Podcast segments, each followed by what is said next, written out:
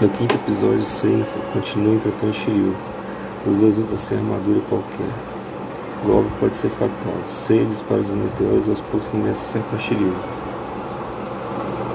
Shiryu logo percebe que os meteoros, que os meteoros de Seiya ficam cada vez mais perfeitos e começa a levar golpe a golpe.